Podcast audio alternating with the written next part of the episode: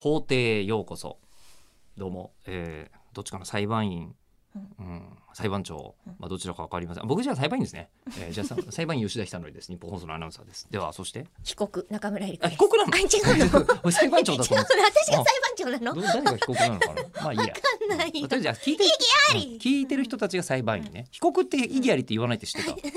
言えないのあ言わないよだっていやいや言えなくもないのか被告が自被己告側の弁護士が言える被ってこと告側の弁護士が基本言いますす意義ありはあじゃあ私全部です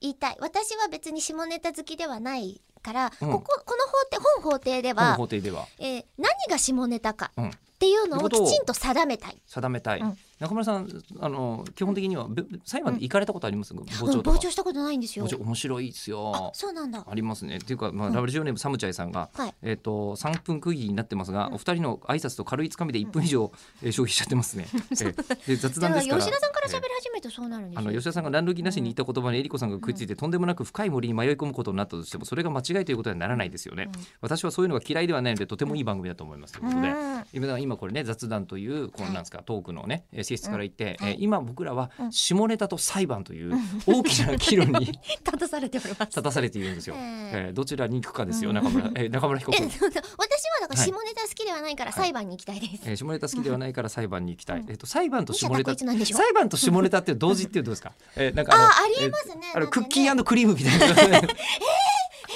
どっちも食べたいみたいな。チョコミあなたンのトためだっにたらまだわかるよ。スースーするのと甘いのとっていう感じだうけんうんど、うクんうッキんークリ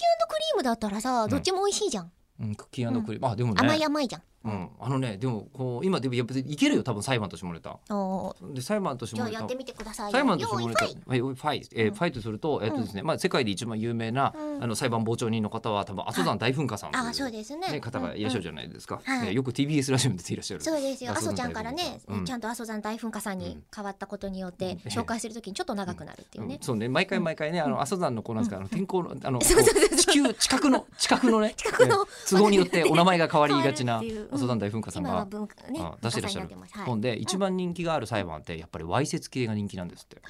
裁判とは。そうなの。そうなんですよだからもう本当に、うんあのーまあ、僕は残念ながら見たことあるのは、うんえっと、普通にこう薬物取締りの、はあねはあえーこうなんかに引っかかっちゃった方のこう裁判とかだったりするんですけどうんうんわいせつ系とかだと全部こうなんですかもうほとんどもうフランス書院みたいな、あはいはいはいはえーい。その時被告、あなんだえっと原告の、うんえっと伝部をまさぐりみたい な、